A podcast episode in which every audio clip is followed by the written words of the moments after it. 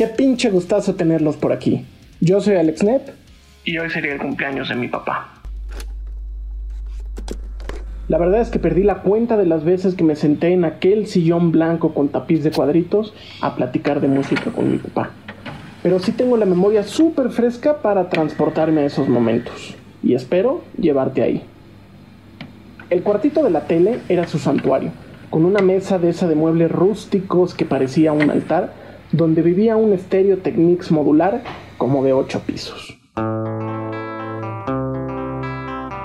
En él aprendí a diseccionar la música por instrumentos y dejar de escucharla como meros sonidos, pero no lo hice por mi cuenta. Por supuesto que no.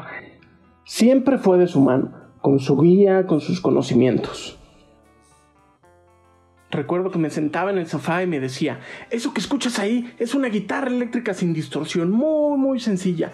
La menor, do mayor, re mayor, fa mayor, la menor y mi séptima. Y se repite y se repite y se repite. En cada cambio está el bajo, acompañando nada más, te hace la segunda voz.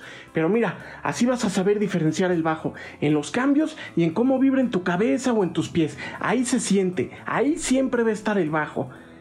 Y ese es uno de los mejores consejos que me han dado en la vida.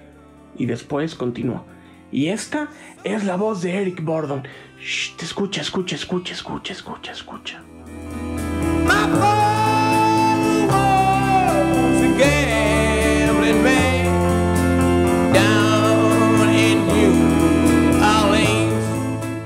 No quería cortarles la emoción, pero mi papá también dijo Eric Bordon y los animales con la casa del sol naciente. Sí, mi papá era un proto-universal estéreo y a mucha honra. Lo verdaderamente cabrón de esta versión de The Animals es cómo te va contando una historia y te crea un ambiente, algo que a la fecha muy pocos grupos habían logrado. Y a mí me perdonan, pero esa canción apesta bourbon, humo de cigarro y todo a media luz. Lo que escuché en esa sola canción me voló el cerebro. La voz era súper potente, la guitarra, la batería y el bajo eran extremadamente claros, pero a los 38 segundos escuché algo que me hizo erizar la piel, cada centímetro de en aquel entonces mi no rollizo cuerpo.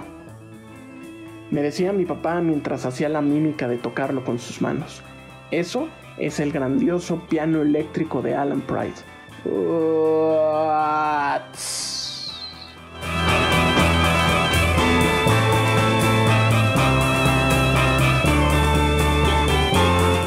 Después de ese putazo de canción, todo fue un descubrimiento continuo. El escuchar The Story of Bo Diddley con esa batería frenética era una completa locura mientras Bordon recitaba la letra.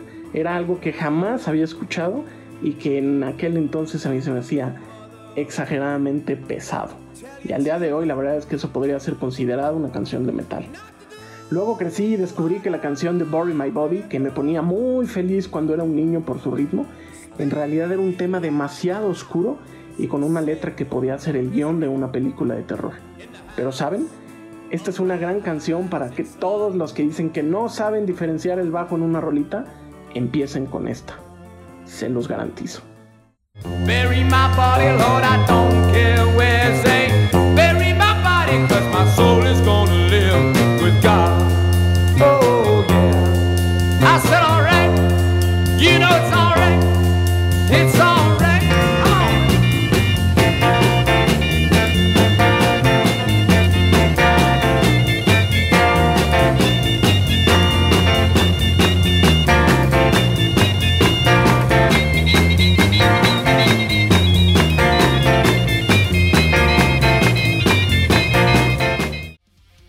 La leyenda que gracias a que tenían un presupuesto súper limitado para este disco, lo grabaron en una sesión de unas 4 horas aproximadamente y a un precio más allá de lo que se podría considerar barato. Razón por la que no se incluye un solo tema original de ellos y todas son versiones de canciones tradicionales de los Estados Unidos y de leyendas del blues como Elias McDaniel, Johnny Hooker, Fats Domino, Bobby Troop, Larry Williams y Chuck Berry. Es más, obviamente podría haber citado cualquiera de sus otros discos o hasta un recopilatorio de grandes éxitos que incluyera Sky Pilot, When I Was Young, San Francisco Nights o incluso It's My Life, que aunque no era de su autoría, pues sí fueron el primer grupo en grabarla y hacerla famosa. pero con ningún disco posterior sentí y vibré como lo hice en aquel sillón blanco con tapiz de cuadritos, escuchando este pinche discazo.